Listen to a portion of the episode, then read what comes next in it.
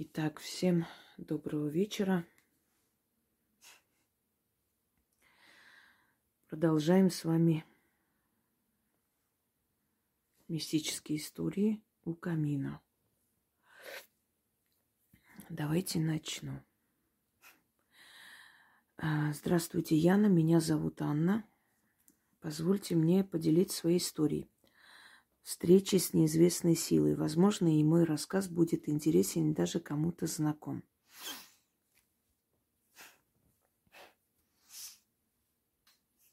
Произошло это недавно, не больше месяца назад. Было обычное рабочее утро. Я проводила, а, приводила себя в порядок перед выходом на работу.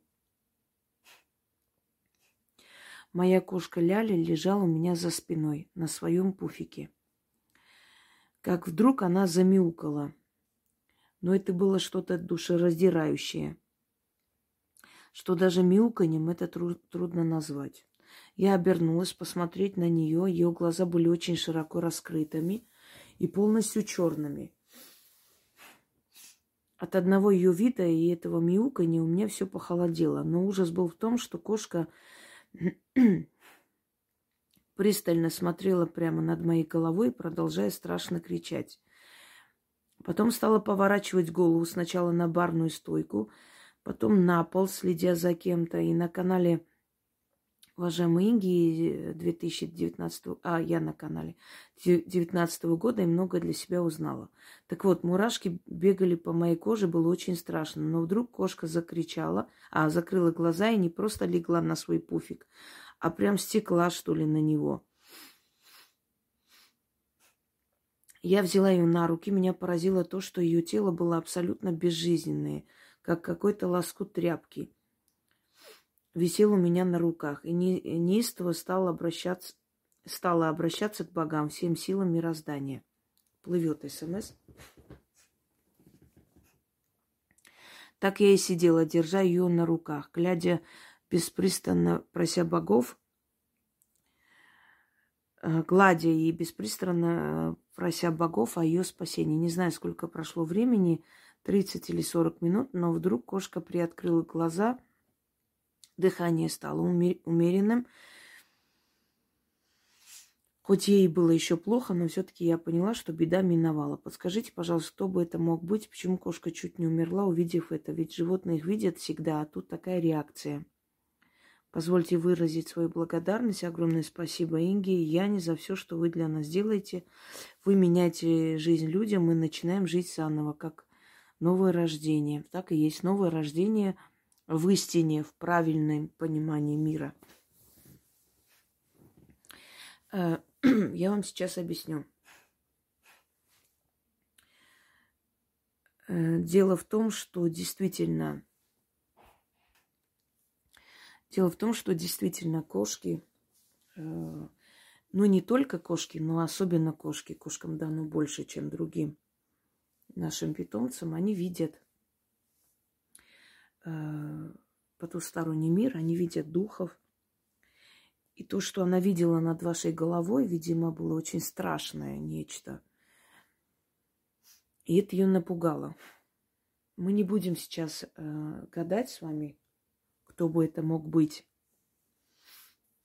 Домовой навряд ли, потому что домовой не пугает кошек. Они привыкли к ним и нормально с ними ладят. И, собственно говоря, вид домового никогда не внушает ужас кошки. Кто это может быть? Очень много бродячих сущностей, духов, неупокоенных душ, которые иногда через наше пространство проходят, просачиваются, поэтому это неудивительно, что ваша кошка кого-то увидела. Увидела, испугалась и пыталась вас предупредить. Вот сейчас я выключила свет. Я могу специально включить некоторое время, и вы увидите, что начнут проходить определенные сущности, э, если сегодня, если сегодня сильный день или если они захотят появиться и показаться э, перед камерой, то вы можете их увидеть. То есть я хочу сказать, что очень часто духи или демонические сущности и вообще бродячие духи, да, энергии, они просачиваются через наше пространство, и поэтому мы не всегда понимаем, кто они, что они. Но кошка, видя это, во-первых, вас предупреждала, и во-вторых, пыталась изгнать, кричала на него. И от того, что она просто всю свою энергию, силу отдала, можно сказать, свои девять жизней отдала для того, чтобы спасти вас, вытащить из этого состояния, да, у нее просто энергия иссякла. А может быть, это существо так наказало ее. То есть ей стало плохо от этого энергетического удара, и она упала. Но когда она открыла глаза и увидела, что его больше нет, она успокоилась. Это как в обморок упасть, упасть. То есть э, плохо становится. Да, может быть и мертвецкое состояние, если рядом мертвый дух, то передается этот холод, это состояние смерти, да, он может передастся, и от этого кошка, собственно, ей стало плохо.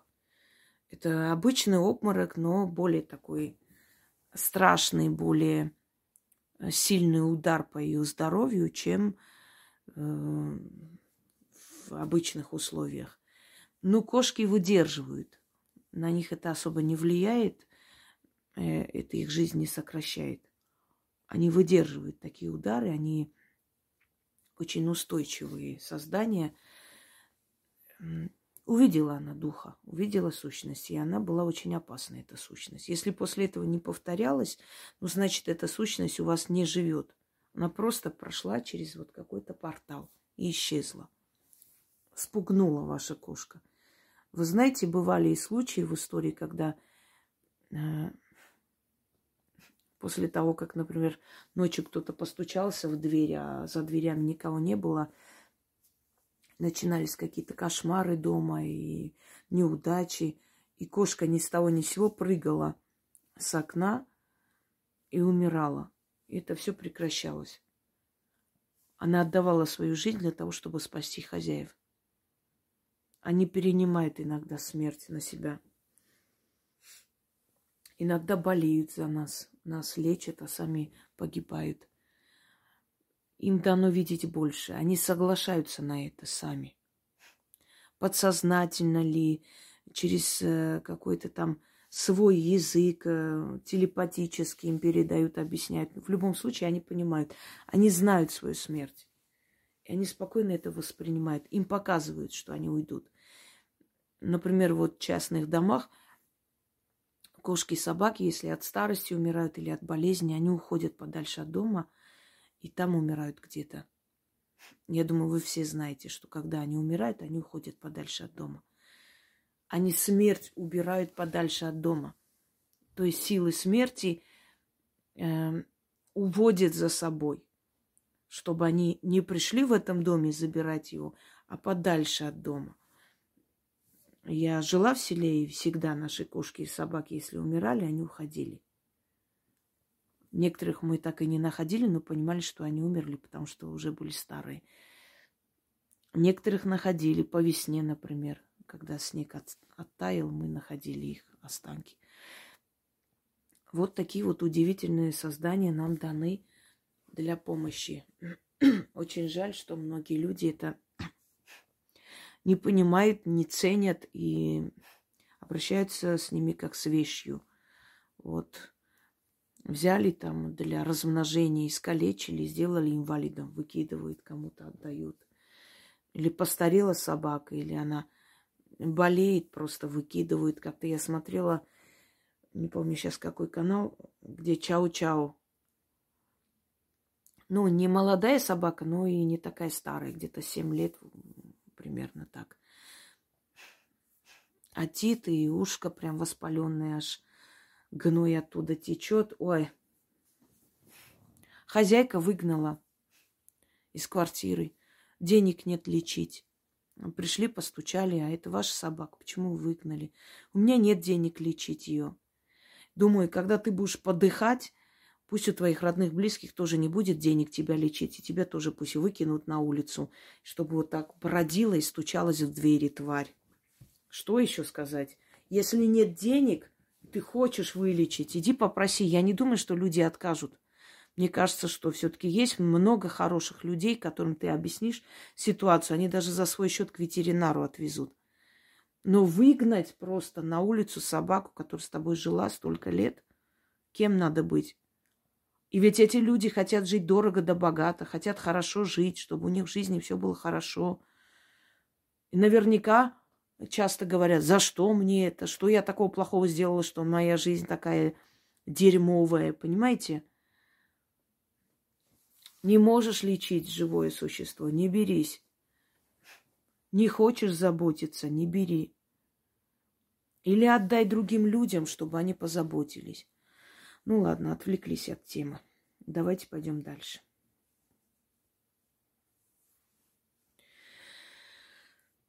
Здравствуйте, дорогая Яна и многоуважаемая Инга. Не знаю, с какой категории, а какой категории отнести мой вопрос, сны или мертвый мир. Дело в том, что мне иногда снится отец, будто его нет в живых, но он жив. Когда мне было два года, у него была травма черепно-мозговая. Долго лежал в коме, около двух месяцев. После выписки, выписки, как мне рассказывали, я его жутко стала бояться и убегать. И вот я уже взрослая, мне снится сон, где мы с ним встречаемся в сосновом лесу, рядом с родительским домом. Гуляем, общаемся. И он мне говорит, ну все, мне пора. Я ему, стой, куда ты? Ты меня с собой не возьмешь, он тебе рано, ты потом придешь. И он ушел, и я осталась. У меня в руке золотые цепочки, он мне их подарил. Вдруг какой-то мальчишка на мопеде приезжает мимо, хватает и так далее. Давайте так. Я не буду это читать. Э, потому что я не просила мне сны отправлять какие-то мистические. У меня нет на это времени. Я читаю истории из жизни людей, когда они встречались с мистикой, с духами. Сны я не просила мне отправлять.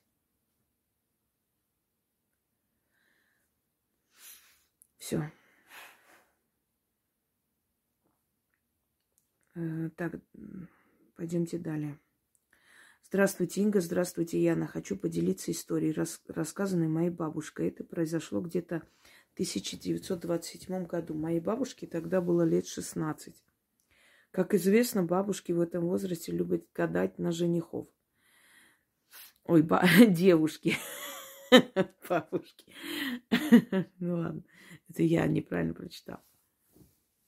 Здесь, когда в чат заходишь, э, э, смс прям плывут. Э, их надо поймать, держать и читать. И вот они со своими подругами собрались, чтобы узнать, кто им по судьбе предназначен. Зима, крещенские морозы, ночь, темно, сели подруги за стол, за которым расположили два зеркала напротив друг друга. Ножницы, ткань, зажгли свечи. Ждут по очереди появления женихов. Рыжик, чего тебе надо? Спи там. Да, он там спит. Это уже рыжик мяукает, да, это не другое мяуканье. Первое зеркало, э, первое в зеркало стала смотреть бабушкина сестра. И вот она видит вокзальную площадь, как их с темноты, с фонарем железнодорожника идет мужчина. Она быстро закрыла зеркало, в итоге бабушкина сестра вышла замуж за работника железной дороги, прожила с ним долгую жизнь. У нее было пятеро сыновей. Другая девушка увидела идущего по улице города высокого красивого мужчину в коричневом драповом пальто и в шляпе. Она схватила ножницы и отрезала уголь, угол пальто, чтобы зацепить этого жениха. Лоскут, что остался у нее в руках, спрятала внизу своего сундука и забыла про нее. Какие-то фантастики, если честно. Э, ваша бабушка уверена, что это реальности было, а им не приснилось. Через какое-то время она вышла замуж за мужчину, похожего на человека из ее гаданий. Просто, может быть, э, как бы э, теоретически, да, то есть резать, э, то есть эти действия выполнять возможно, но чтобы оттуда лоскут отвалился и в руках остался, ну это уже фантазии. Такого быть не может. Э, это мир потусторонний, это мир теней. Они могут показаться, но э, в физическом плане вы их ощутить и трогать не можете. Так, через э, какое-то время она вышла замуж за мужчину, похожего на человека из гадания. Прожили они какое-то время. Однажды свекровь говорит, у сына есть совсем новое пальто. Но где-то он умудрился его порвать, не хватает лоскута. Вот это возможно, если она срезала этими ножницами, как бы сделала вид, что режет. И в реальном мире действительно у этого человека где-то порвалось, потому что энергетически она оторвала вот эту часть его плаща. Но чтобы он реально был лоскут, нет, это уже из ряда сказок. Она порылась в сундуке, нашла лоскут, подала его свекрови. Та, когда увидела, что лоскут точь-точь подходит к пальто ее сына, обозвала невестку ведьмой и развела их. И вот о своем увиденном женихе бабушка умолчала, только рассказала, что однажды один старец говорил ей, что она умрет, когда ей будет 89 лет. Так и случилось. Как только отметили бабушке 89-ю годовщину, через неделю она умерла. Вот такие истории были поведаны нам. Да, могут в зеркале появиться суженые, но это очень опасная игра. Оттуда могут и удары последовать. Я вам рассказывала о том, как женщина, которая учительница работала, она так и осталась не замужем, потому что у нее лицо было кривое. Вот при гадании оттуда рука мужская со всей силой ударила ее в лицо, после чего у нее случился инсульт, и лицо не исправилось. Про лоскут это все-таки фантазия. И то, что вот она увидела, обозвала ведьмой, и из-за этого они развелись. ну, будем считать, что бабушке вашей так показалось, или, или подружка так рассказала, или сестра, что вот у меня был такой лоскут. Это невозможно, это, это не, нереально. Если мы что-то э, смотрим через зеркала, мы видим это не в физическом плане. Следовательно, мы их ощущать и трогать не можем никак. Тем более отрывать и хранить. Так, следующая история. Добрый день, уважаемые Инга и Яна. Хочу поделиться своим, своими историями. Мне было 9 лет. Обычно это происходило дома, в моей комнате. Очень часто у меня было ощущение, что Пространство и звуки вокруг меня замедляются. Ночью частенько видела фигуры и тени, но страшно не было. Просто отворачивалась и засыпала. Мне лет 15, э, это 90-е годы, приехала с сестрой э, в деревню к бабушке. Возвращаясь вечером из клуба, по дороге домой, меня насильно затащил в какое-то строение взрослый мужик – были люди, но никто не заступился. Я поняла, что он хочет со мной сделать, что мне никто не поможет.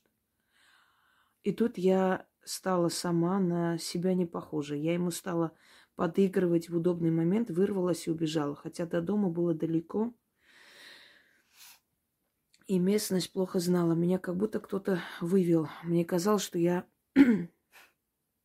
за две минуты добежала до дома. Потом мне рассказывали, что этот мужик много кого, не буду это слово говорить, и все молчали и боялись.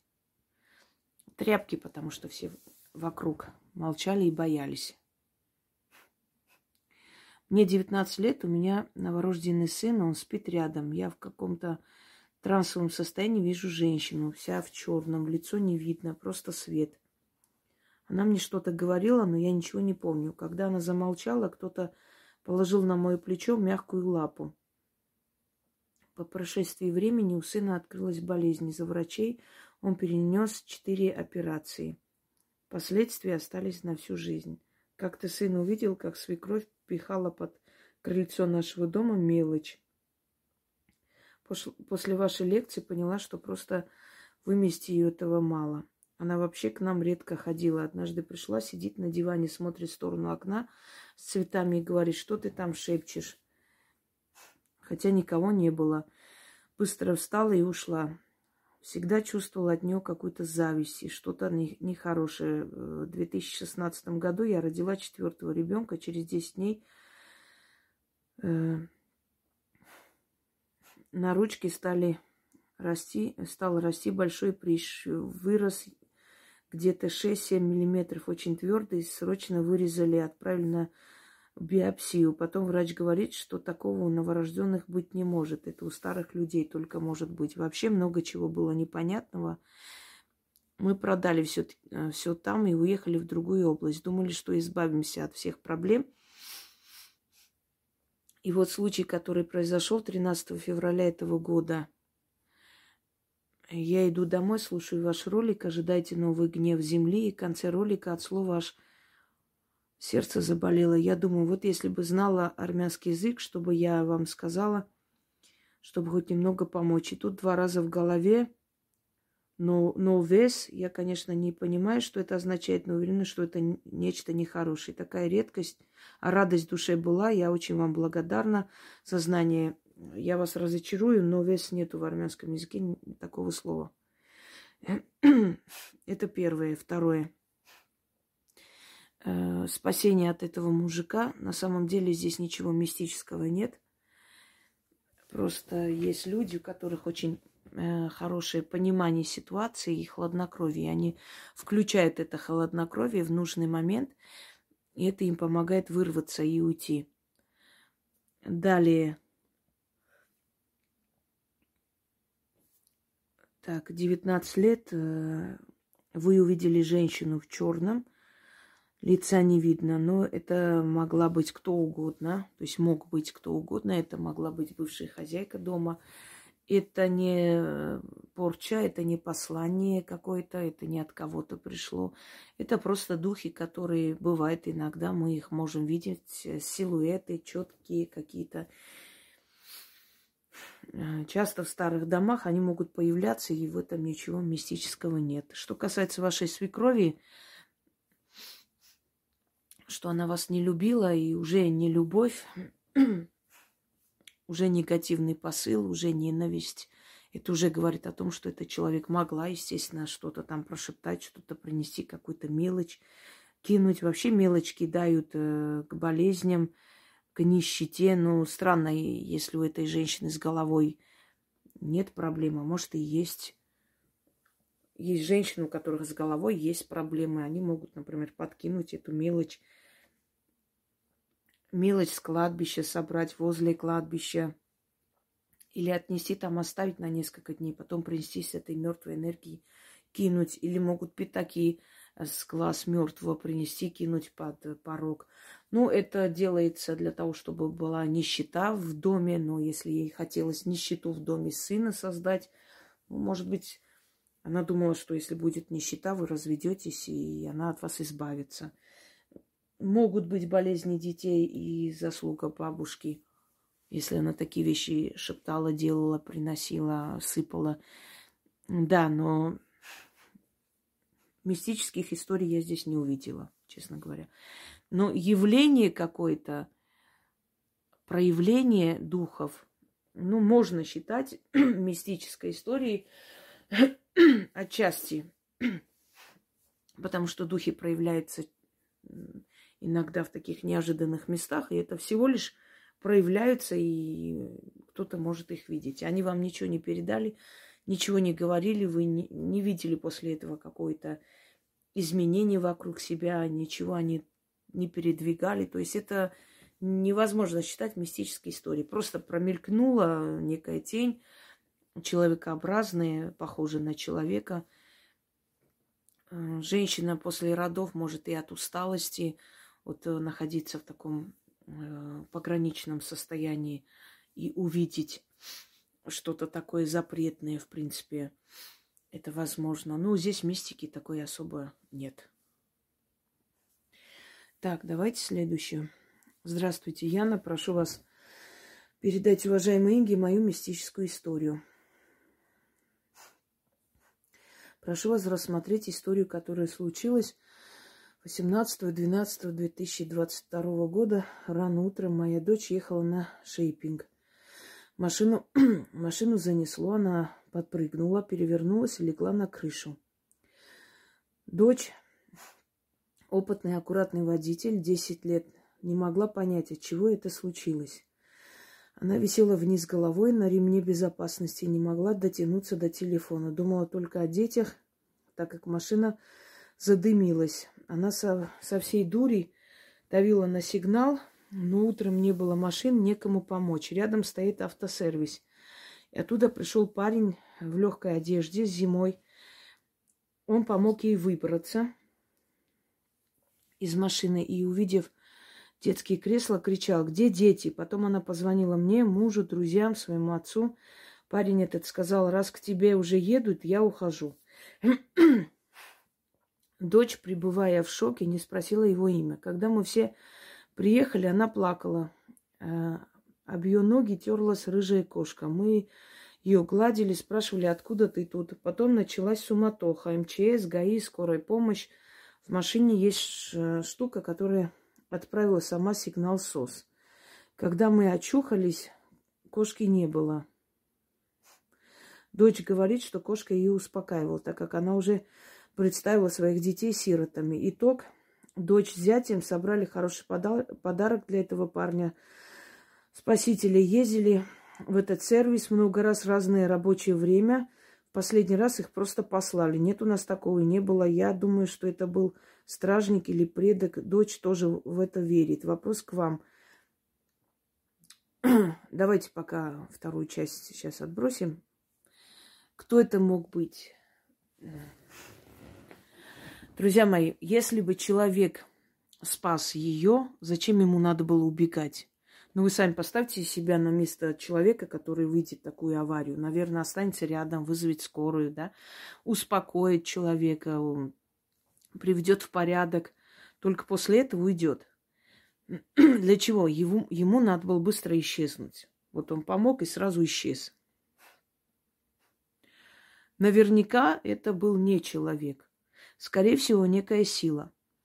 Ну, в экстремальных ситуациях часто бывает, что люди, которых спасли, говорят, что вот дедушка какой-то подошел, мне помог, женщина мне помогла. Хочу рассказать историю, похожую такую же реальную историю, когда э, женщина, девушка поступила в морг работать, ну, как бы медсестра, патологоанатомом должна была, врач будущий, извиняюсь. И ее отправили на практику туда.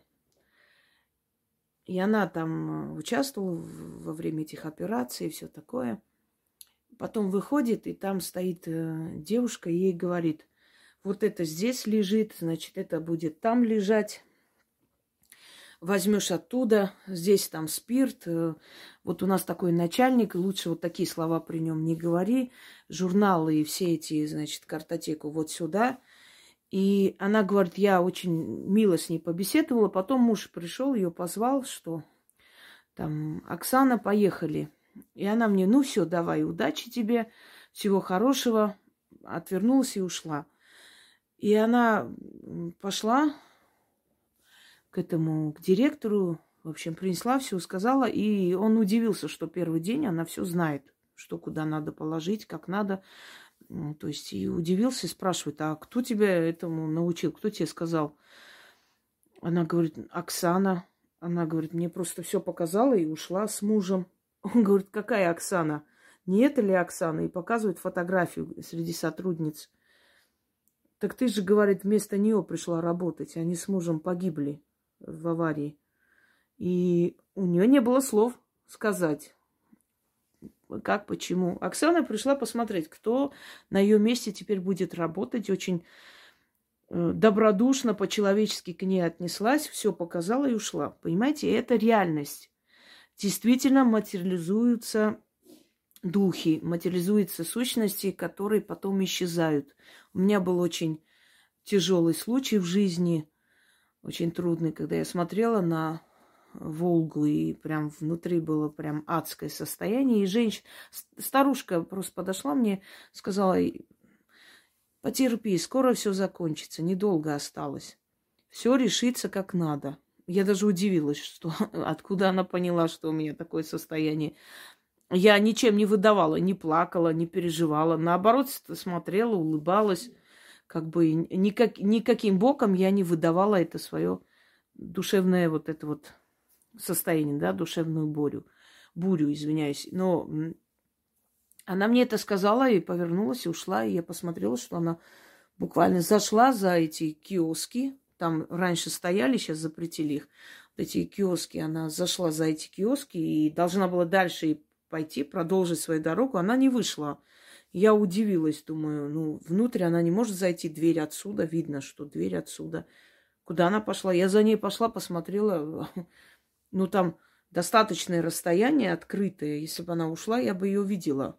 Я ее не, не, не встретила ни, никак. То есть она просто из ниоткуда пришла, и таким образом так, так происходит, так бывает, что души приходят когда нам нужна помощь. Теперь кошка. Иногда мир духов отправляет, э, как бы использует энергию живых существ для того, чтобы проявить себя. Ну, например, как птица э, может залететь в окно, и после этого что-то случается, смотря какая птица. Тоже очень большое имеет значение – кошки могут встретиться по, по дороге. Причем, когда касаешься этих кошек, если они позволяют себя гладить, они бывают очень холодные, как мертвые, как неживые создания.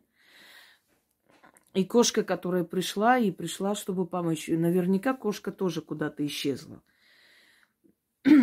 да, это был дух. Не могу сказать, что он был предок ваш, но он был некий дух, который, скорее всего, там погиб давно – и просто вот по, на этой дороге он и живет. Он в этих местах и находится. Очень часто бывает, что, например, опасные участки трассы, э, ну, так, таких дорог между городами, регионами. У нас огромная страна, и дорог очень много, э, которые проезжают, собственно говоря, да, э, по городам, через лес, через э, есть, опасные участки. И есть аномальные участки дорог, где часто бывают аварии. И бывает иногда, что человек выходит, останавливается, ему там, э, слышь, парень, лучше тут не стой, здесь очень скользко, ты там подъезжай вот туда подальше стой. Ну, он как бы прислушался, так и сделал. Через некоторое время проезжает опять этот мужик, стоит такой полненький, машет ему рукой, он такой, а ты, говорит, что, может, тебя подвести? Не-не, я тут.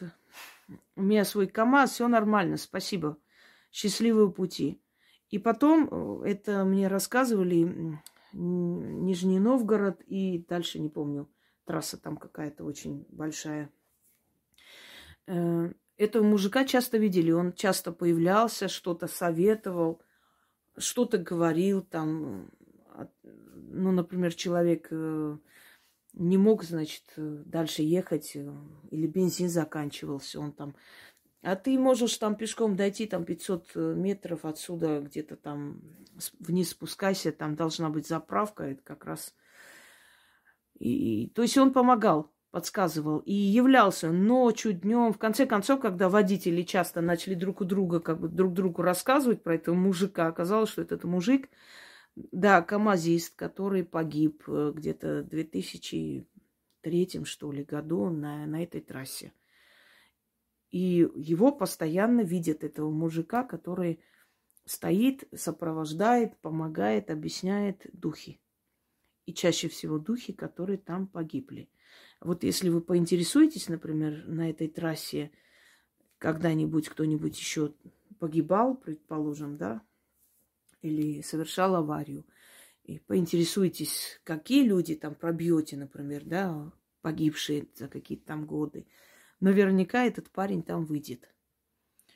Так, дальше. Вопрос к вам. Это могут быть козни свекрови? Она всегда завидует. Давайте так. Мы сейчас не будем обсуждать, чьи это козни, откуда, чего и каким образом. Мы об этом сейчас говорить не будем. Это не личная консультация. Вы рассказали Э, как бы сказать, историю своей дочери, я объясняю, откуда это. Я сейчас не могу вот так прям сидеть и во время видеоролика сидеть и смотреть, это козни свекрови или что. Если свекровь завидовала, это еще не говорит о том, что ее зависть может там совершить аварию. И вообще, давайте вы вот будьте мудрее, и не надо все время, вот как бы вам сказать, э, сразу же кого-то подозревать где-то, кто-то кому-то завидует – Иногда нужно относиться и к себе немного критично. Знаете, не все свекрови, не люди. Свекровь, в конце концов, это мать мужа. Если у нее хороший муж, то надо помнить о том, кто воспитал этого хорошего мужа. Та самая нехорошая свекровь, наверное, да? Нельзя так относиться. Может быть, вы тоже свекровь. Вам понравится, если вас будут подозревать в том, что вы хотели смерти своей снохи. Ну и что значит завидует свекровь? Не знаю. Есть, конечно, лютые свекрови, ненормальные, но не надо сразу же первым делом подозревать. Если человеку что-то не нравится, и как старшая женщина в семье она может делать какие-то замечания, это, это не повод ее подозревать тут же в каких-то грехах. Да и вообще сидеть сейчас смотреть об этом, мне кажется, это неправильно и с вашей стороны неправильный шаг. Вы написали историю? Написали. Все. Дальше не имело никакого смысла писать. Так, дальше. Дети взяли брошенную рыжую кошку, любили, очень баловали, а через год выпрыгнула в окно. Вот как я вам и сказала.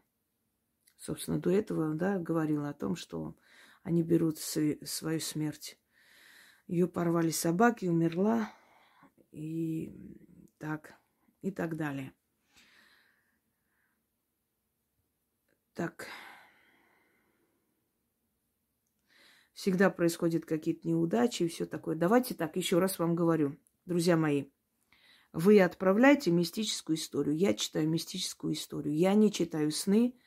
Я не буду вам проводить консультации прямо в роликах, объяснять, что у вас, откуда эти несчастья, почему так происходит и так далее. Если я прошу отправить мистические истории, это меня не обязывает сидеть, смотреть вашу судьбу. Хорошо? Все на этом. Здравствуйте, дорогие Инга и Яна. Хотелось бы описать мою мистическую историю. Я развелась со своим мужем, очень тяжело переживала развод, и в одну ночь открываю глаза, у меня в ногах на моей кровати стоит мужчина. Он был не очень симпатичный, с рыжими волосами. Стоял, смотрел на меня, потом начал тянуть ко мне руки. Я испугалась, начала кричать и звать своего сына по имени, и он исчез. Прошло уже э, много времени, до сих пор не могу забыть его лицо. Кто бы это мог быть? быть? Пыталась найти информацию, ничего не нашла. Конечно, не найдете. Кто это мог быть? Поинтересуйтесь, кто там жил до вас, когда вы купили эту квартиру. Очень, очень сильно смахивает на повеш... повешенного, который там когда-то жил. И видя вашу тоску по мужу, по мужчине, он просто решил вам помочь, как говорится, принять участие. Он просто увидел, что вы переживаете, он хотел вас так успокоить, он не хотел вам вред причинить. Но поскольку мы боимся мертвого мира, естественно, люди боятся все, э, ну, для нас это не разгаданная тайна, то, что мы не понимаем, то, что для нас непонятно, но вызывает у нас страх и ужас, поэтому вы испугались. А так он хотел вас успокоить. Естественно, после этого же он не появлялся и никак вас не пугал, правильно? Вот и все. Можете не бояться. Если еще раз проявится, это другой вопрос. Тогда нужно будет чистить дом, начитать что-то, но если он больше никак вас... То есть он увидел вашу реакцию, понял, что вам это не нравится, больше не дал о себе знать. Значит, он не злой дух, а просто душа ушедшего человека, который захотел какое-то участие принять, понимаете? Может быть, вас утешить, успокоить. Но поскольку не знал, как это делать, вот тянул руки. Может, обнять хотел, раз уж вы плакали. Вот и все. Это не злобный дух, нет. Это, ну, это душа человека. вот эти вот шарики, энергетические сгустки, которые вы видите, да, тоже шонги, э, они тоже могут быть, среди них тоже могут быть души людей. Они так шарообразные, но в любой момент они могут принять э, обличие человека и встать перед тобой как человек. То есть они как сгусток энергии просто передвигаются, когда им нужно передвигаться. Но когда они становятся где-то и хотят принять свое обличие, они могут показаться вот как человек. Это, это нормально. Они живут с нами вместе в нашем пространстве. Вот, видите? Сказала, и тут же что-то скатилось вниз. Поскольку я темнее сделала, они вот на фоне темные так а, сливаются. Было бы чуть светлее, вы бы увидели совсем другую картину. Ну, давайте пока попробуем немного посветлее оставим.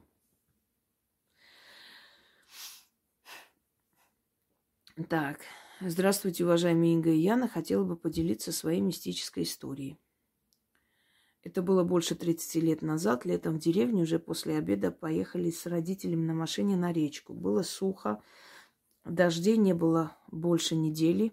По дороге была небольшая лужица, в которой мы благополучно застряли. Чем больше отец газовал, тем больше увязал в, этом, в этой луже. В итоге с этого места машину выносили на руках. На обратном пути отец э, чуть на машине не оказался в пруду. Когда стали спрашивать причину, сказал, что впереди машины бежал заяц, и он за ним ехал. Пруд находился недалеко от клад... кладбища. На утро поехали на кладбище, на могилы родственников, и не доехали метров пятьдесят. Машина встала, как вкопанная.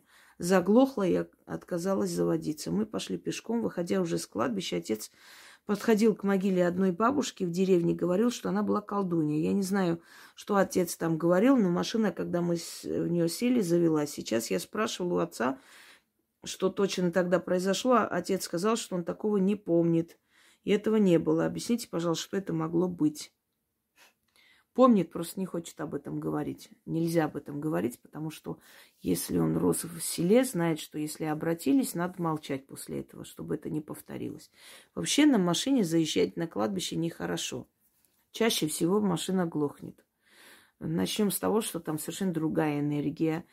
Э, потом бывает иногда, что ушедшие родственники не отпускают, хотят подольше, чтобы вы побыли особенно в определенные дни. Почему, например, люди стараются в определенные дни, это языческие были праздники, ну сейчас христианские сделают, приходить на кладбище. Э, в языческое время кладбищ не было, жгли мертвых. И тут же освобождали душу. Нету тела, а душа уходит. Но потом, э, потом, когда появились кладбища, эти языческие, то есть э, праздники перенеслись на кладбище, начали приходить на кладбище. В языческое время просто вспоминали человека, устраивали тризну в честь него, может быть, какие-то э, обряды проводили да, в память о нем. Но сейчас идут на кладбище в эти дни. И ведь в эти дни они ждут. Они знают, что вы придете, они приходят, у них есть разрешение, то есть им позволено прийти на их могилу и ждать своего родственника в эти дни. Поскольку порталы открываются, потому что эти дни, если тысячелетиями э, то есть проводили, да, э, как память об усопших, естественно, усопшие об этом помнят и приходят. Это как, знаете, как, если так сравнить, как в садике, когда приходят забирать детей, и ребенок ждет, ждет, родитель никого нету, сидит, а всех забирают, а к нему никто не приходит. Вот то же самое – Поэтому если хороните, вот это как привязать себя к его могиле. Потому что кремированный человек, он, собственно, уже не привязан к этой могиле. А похороненный он долгое время при, привязан, пока еще его родственники живы и родные близкие. Он приходит, когда к нему идут. И чаще всего бывает, что родственники приезжают на машине, побыли там, помянули, свечи зажгли, не знаю, покрасили оградку или что-то еще. И после этого он не хочет расстаться с ними, не отпускает. Э, так что ближе к кладбищу, близко, не подъезжает на машине. Именно по этой причине. Хотя есть большие кладбища, куда по-другому никак. Хованка, например. На Хованку только на машине заезжать это километры. Это самое большое, самое большое кладбище в Европе территория как одного такого среднего российского города, понимаете?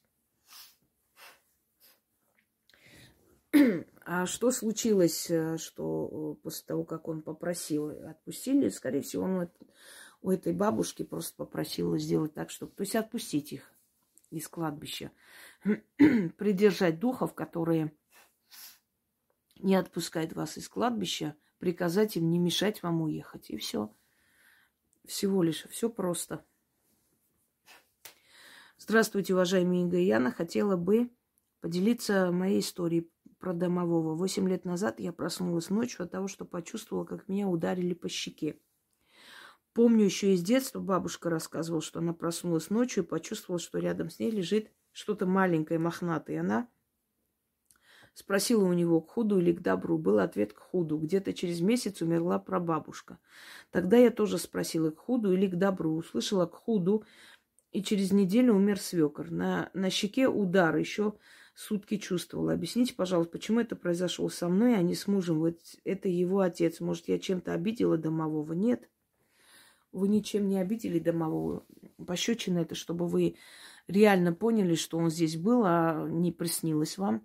И эта боль вам будет напоминать о том, что он реально присутствовал, как наша учительница говорила, когда мы не приносили или делали вид, что не принесли тетрадь с заданиями. Она говорила, вот сейчас я тебе хорошо набью морду, а утром проснешься, у тебя морда лица опухшая. Ты вспомнил, за что получил. А, за то, что тетрадь не взял, и возьмешь в следующий раз. Ну вот то же самое. То есть, во-первых, у женщин сильнее связь с миром духов, чем у мужчин. Поэтому они приходят именно к женщине чаще всего.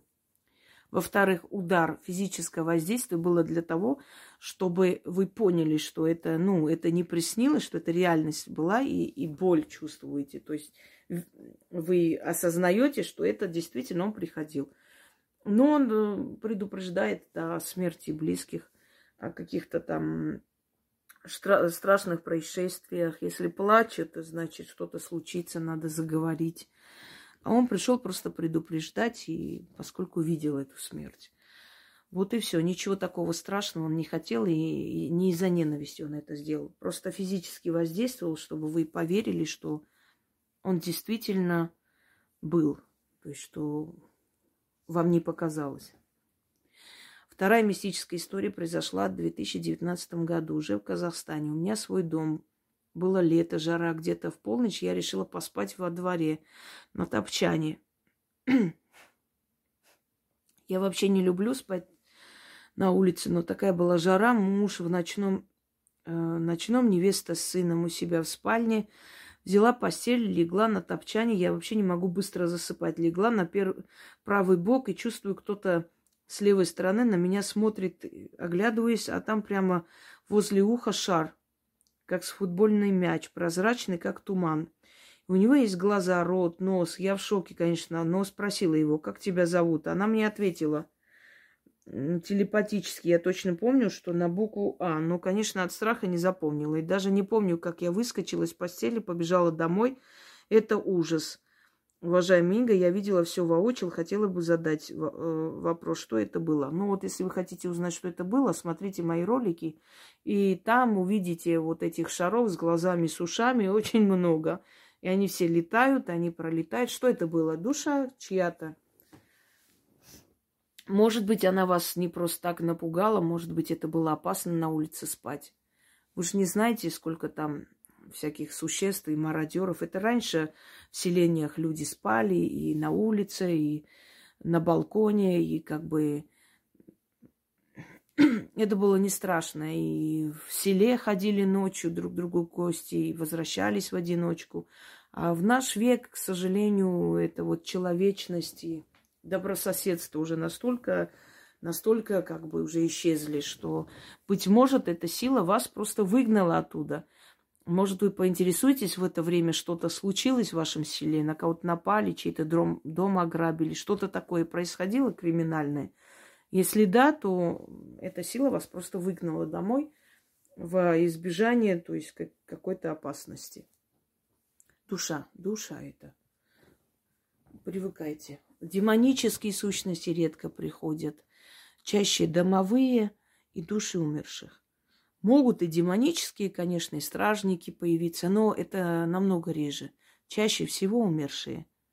Потому что они между мирами, им намного легче проявить себя, поскольку их энергия уже привыкшая к нашему миру, они же были когда-то живые люди, им легче проявить себя. Так что чаще всего то, что мы видим, это души. Вот пролетел, увидели? Такой же шар.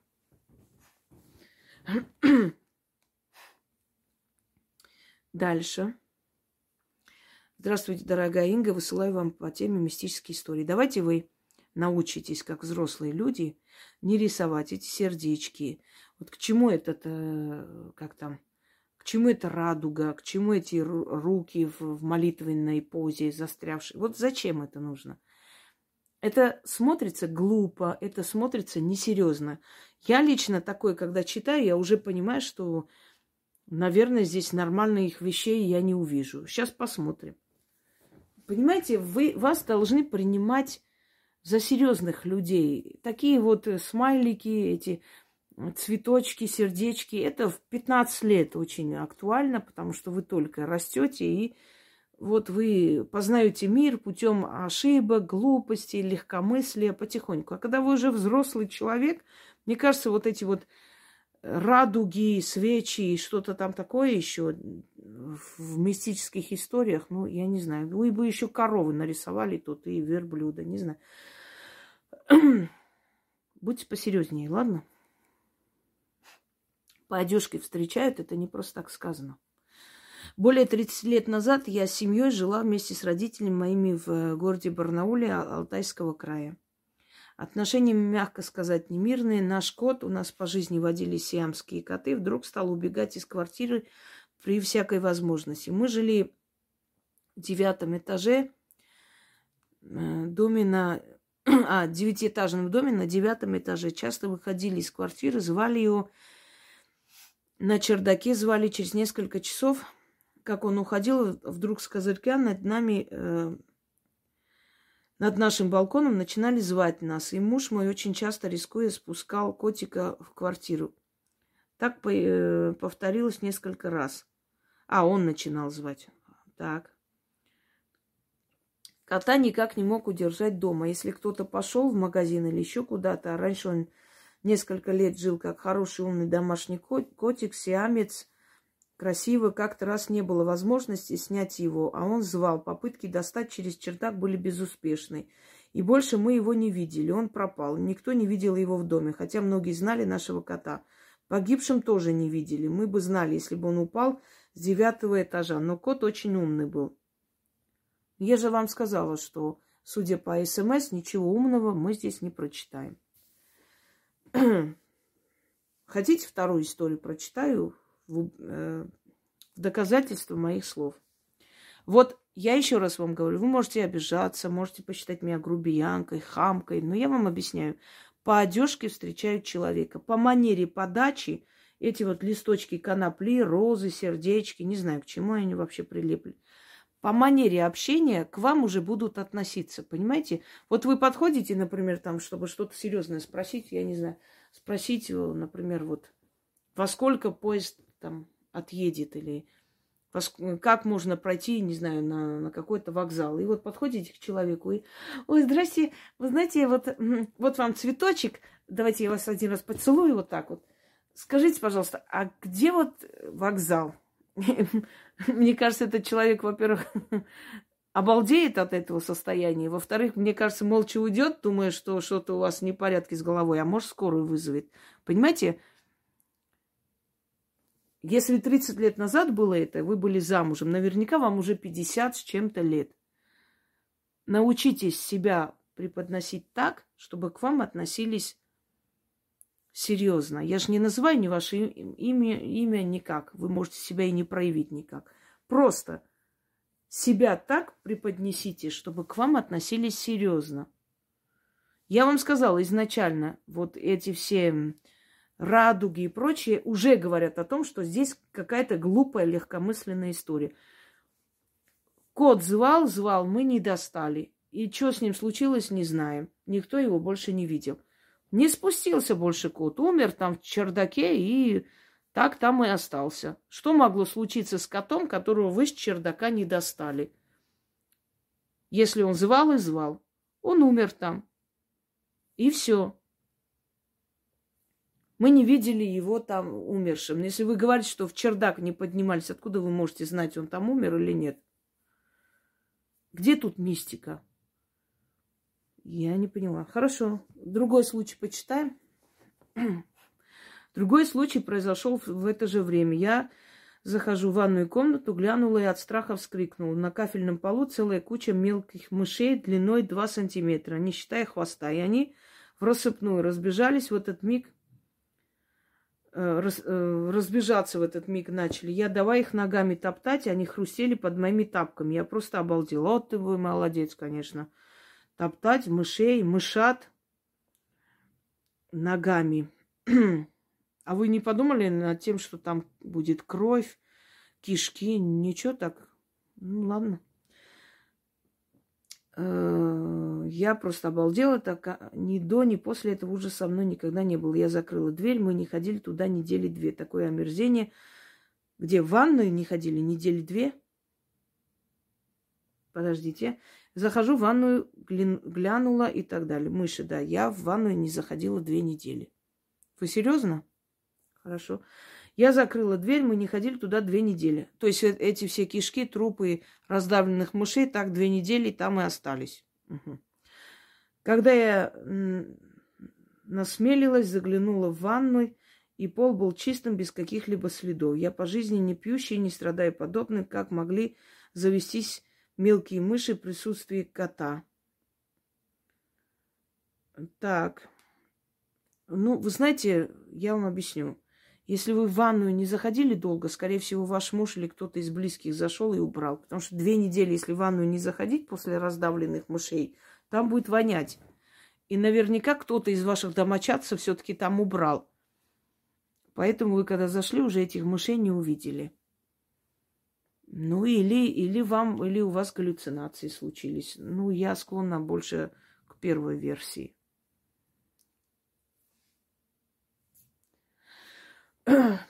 Пожалуйста, в следующий раз отправляйте мистическую историю, ладно? Так, пошли дальше. Дорогая Яна, добрый день. Этот рассказ из э, рубрики «Мистические истории» или «У кота бегемота». Случилось это в далеком 94 году. Ночь православного Рождества была я с двумя маленькими детьми дома одна. Мужа не было, он находился по каким-то важным делам, делал годовой отчет у себя в офисе. Как он объяснял мне перед уходом. Я сплю чутко, вдруг мне ясно послышались шаги мужа, как он поднимался по лестнице, подходит к двери и стук в дверь. Это мне снилось, я радостно подбегаю, открываю, там за порогом стоит фигура в черном плаще, капюшон прикрыл голову и лицо. Вдруг она стреляет в меня, я испугалась, и у меня только вызвало это такое изумление. Я, оседая на пол от ранений, ей говорю, за что? У меня двое детей, как они будут жить без меня? И, и резко проснулась. Посмотрела на часы, было 4 часа утра. А в 8 часов мне сообщили этого же дня, что мой муж скончался от огнестрельного ранения в голову. Я до сих пор не знаю, сам ли он ушел из жизни или его убили. Когда шло следствие, мне прокуратуре сказали, четко, не копай, не лезь, у тебя маленькие дети еще есть. Дело закрыли. Были, было такое время, 90-е. У мужа была маленькая фирма, он сам создал, и конкуренты предлагали крышевание. Он отказался. Скажите, пожалуйста, очень важно для меня мнение, что это было почти 30 лет. Я в неведении. Огромная вам благодарность за помощь нам за ваши работы, за дары и так далее, и так далее. Я вам скажу. Э, вы, во-первых, первое, ваш муж не мог покончить с собой, он не дурак. У него была фирма, он боролся за эту фирму. Если он хотел покончить с собой, он бы это сделал дома, а не пошел бы отчеты и счета. Но он, конечно, не счета должен был там проверять, он должен был с ними говорить. У них была намечена встреча. Человек, который его убил, был близкий родственник прокурора, и он умер. Если вы поинтересуетесь, он разбился, и он разбился очень страшно. А второй, который был э, в этом замешан, он спился, начал бомж, бомжевать и тоже умер. То есть и участников этого дела никого не осталось. Бизнес у него отжали отчасти. И ничего у них не получилось. То есть развиваться не смогли. Но его убили. Его убили эти два человека. Ну, там еще несколько было замешано, то есть они знали, и кто покрывал, их не стало. Вы чувствовали его, вы просто прочувствовали его смерть. Вам просто дали понять, что его там убивают. Вы когда вскочили, поняли, Э, я вам объясню, почему она пришла к вам. Он был, видимо, ранен. Наверное, можно было его спасти. Я не могу сейчас подробностей знать, но я могу увидеть, да, в данный момент. Скорее всего, он умер не сразу.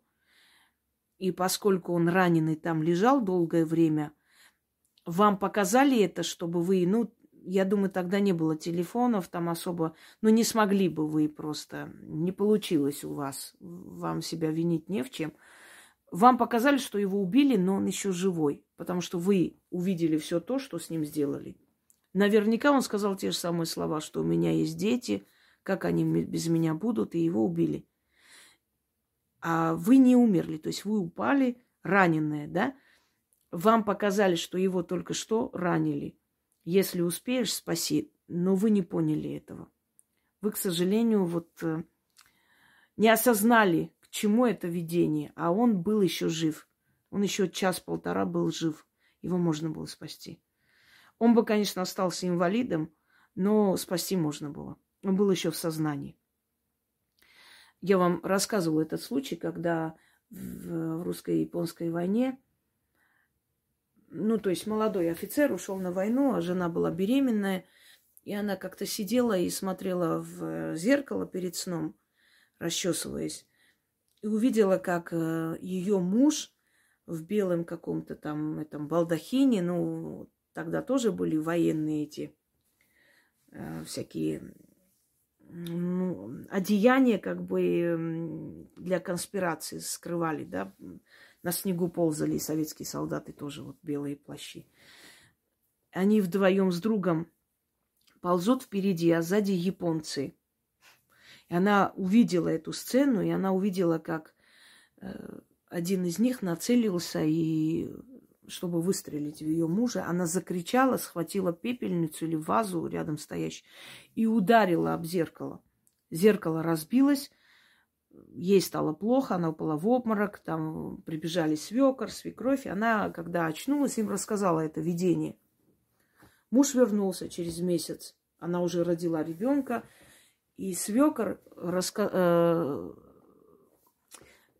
и рассказывает своему отцу, что ты знаешь, отец, я, значит, меня преследовали японцы, и уже приближались. Я чувствую, что один из них сейчас в меня выстрелит. Я уже щелчок этот услышал. И вдруг жуткий женский крик и звук разбитого стекла. И японец отшатнулся, и я успел, значит, первым выстрелить и спасся. И отец приносит эту вазу, разбитое зеркало, показывает и рассказывает, что было. Что это такое?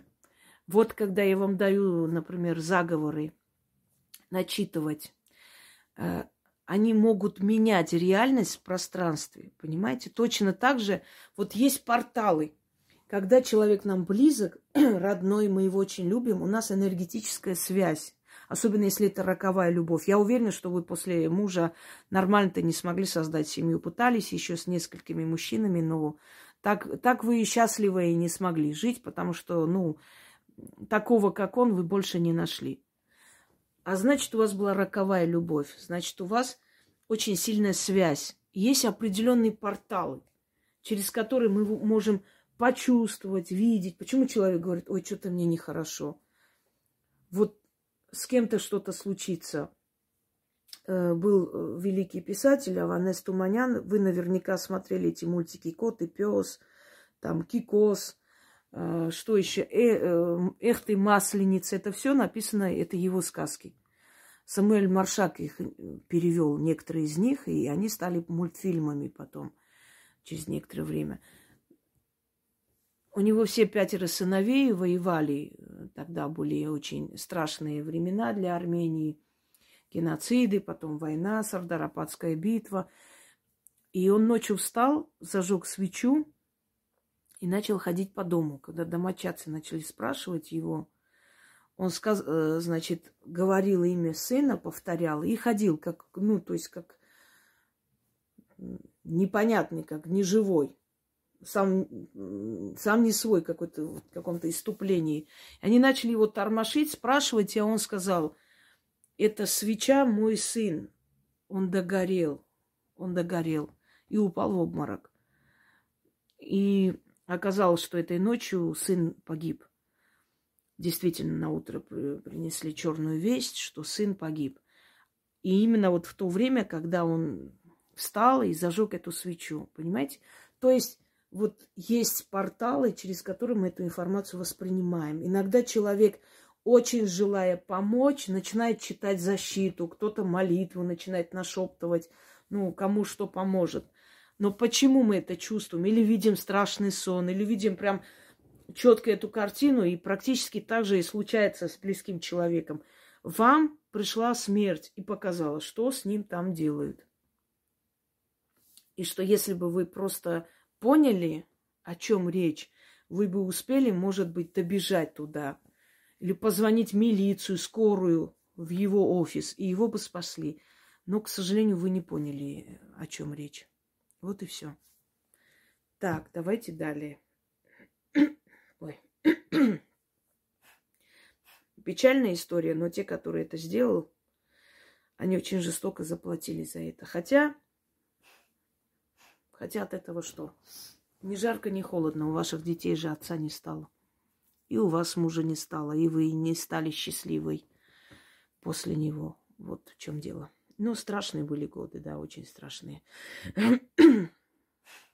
Я иногда просто смотрю эти старые вот криминальная Россия, там воры в законе, потом что у нас было, законный порядок и так далее. Знаете, прям смотрю, аж руки дрожат. Я понимаю, что я ребенок того времени, того поколения. И как же мы выжили просто вот всякое было. И за моим отцом охотились там, и у нас был такой друг, который тоже потом стал не совсем друг.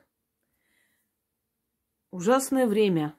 Так что мы не имеем права еще жаловаться на сегодняшнюю жизнь. Мы сегодня нормально живем. Так.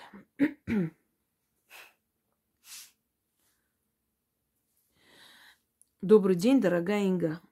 Э, хотела бы рассказать пару историй э, мистического характера в моей жизни. Их очень много, и сопровождают они меня всю жизнь. К мистике я отношусь нормально. Вот две из них. У меня был мой любимый дедушка, ой, с этим кофе. Мы с ним э, души друг в друге не чаяли. Он умер рано от онкологии. Это было в 91 году. Тогда на похоронах было принято заказывать духовой оркестр. Играли эту жуткую душераздирающую музыку. Помните, наверное, лучше бы дудук играли, и то и плакать хочется, и душа успокаивается. Этот, блин, это, конечно, ужас. В день похорон все эти оркестры были заняты. Мы решили, что так даже лучше, невыносимая боль потери, а еще это симфония, еще хуже на душе. Ну, это отлично. Но у дедушки с бабушкой была соседка, мы ее не любили. Она была такая деятельная, напористая. Знаете, знаете, есть такие, везде суются. К слову сказать, есть какой-то там канал, этот, как он наз, называется, Родительское собрание России. Нет, подождите. Комитет родителей России. Что-то знаете, там вот есть одна рыжая особа, она мне напоминает нашу старшую по дому, которую все гоняли, ненавидели. Она все время... Э, один раз прохожу сумками, она с балкона смотрит, там какие-то парни стоят, курят. Мужчина, не курите под моим балконом. Дым приходит, идет прямо мне в этот, в комнату на втором этаже, какую комнату, какой дым идет, лето, курят люди, ну, совершенно далеко, а там чуть ли не через дорогу. И она все время ходила, все время выпитывала, кто чей муж, кто с кем спит, и все такое. Потому что она одинокая, никому не нужная. Один раз докопалась до меня, что у меня там какие-то ремонтные работы идут. Я говорю, какие ремонтные работы? От вас, от вашей квартиры металлом пахнет каким металлом. А можно вот посмотрим? Я говорю, проходите, зашли, посмотрели, ничего не нашли, вышли. То есть вот такая вот зануда. И вот этот вот родительский комитет, я смотрю, знаете, вот идут везде.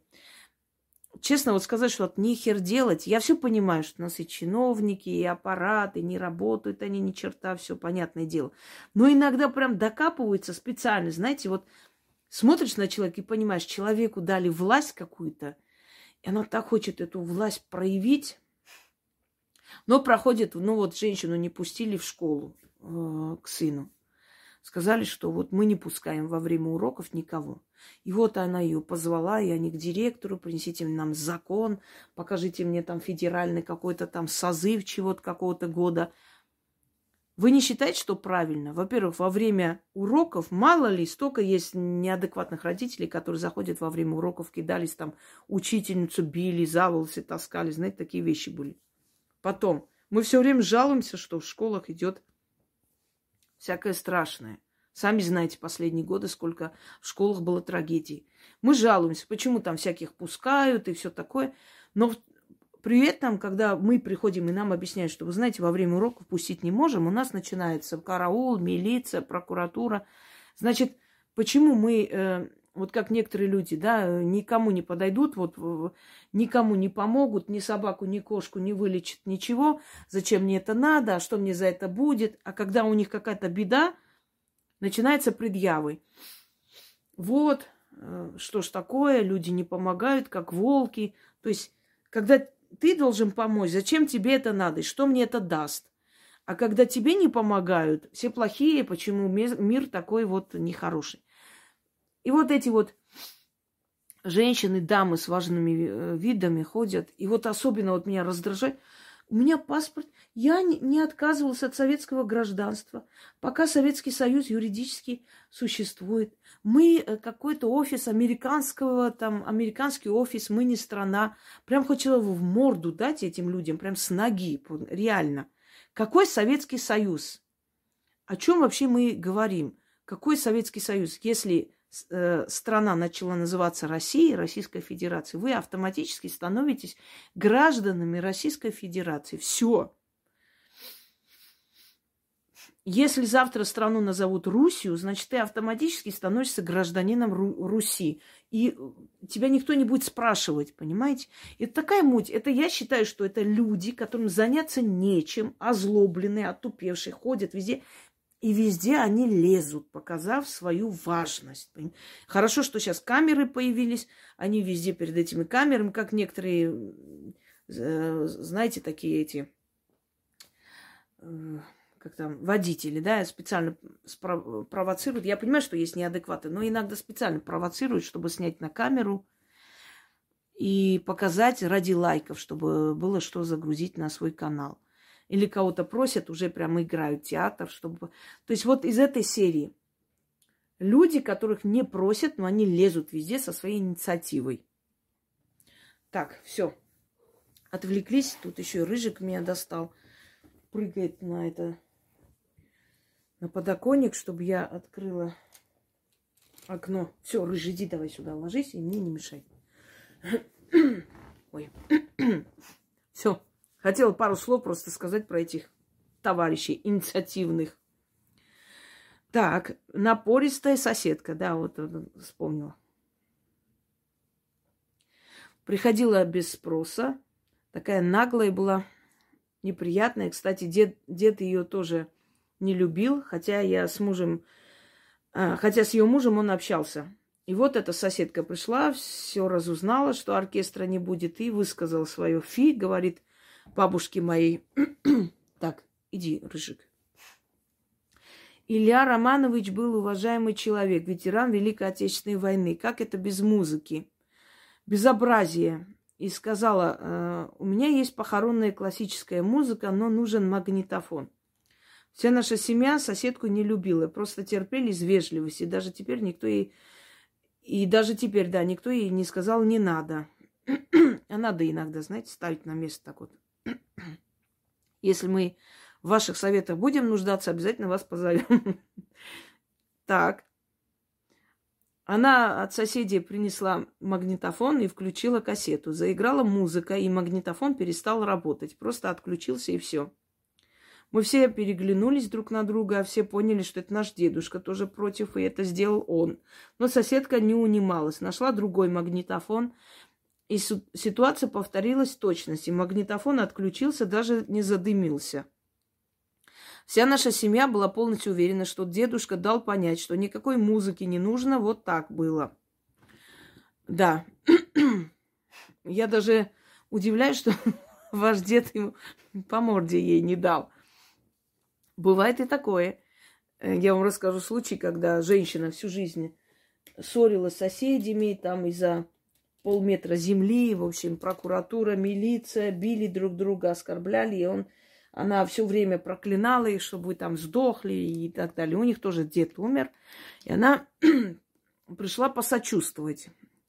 Бабушка сказала ей, ну, бабушка этой семьи, что, мол, нам, конечно, приятно, что ты сочувствуешь, такая хорошая женщина, но, пожалуйста, на кладбище не ходи, на похороны. Тебя там Андрей Кузьмич, по-моему, не очень любил. И она сказала, что никто не может запретить ей прощаться с соседом, с которым они бок о бок жили 50 лет, и, в общем, не твое дело. Когда уже подвезли катафалку туда, уже люди собрались возле могилы, чтобы человека предать земле. Эта соседка, значит, э, подошла к этой яме и вдруг случайно шваркнулась, упала прямо в яму. Еще гроба даже не было, не опускали. Она упала в яму, одним словом, ударилась об эту яму и сломала ногу. Так вот, ее там доставали, эти мужики, на веревках и на скорой увезли. Так что, когда тебя не хотят видеть, не фиксуваться. Вот что я скажу. Да, ваш дед дал понять, что мне эту швабру, чтобы я не, не видел даже на своих похоронах. Не к месту сказано комедию, помните, «Любовь и голуби»? Помру, Ваську на поминки позову, а тебя на порог не пущу. Так, все правильно, вы правильно поняли. Он просто дал знак, что не хочет ее видеть.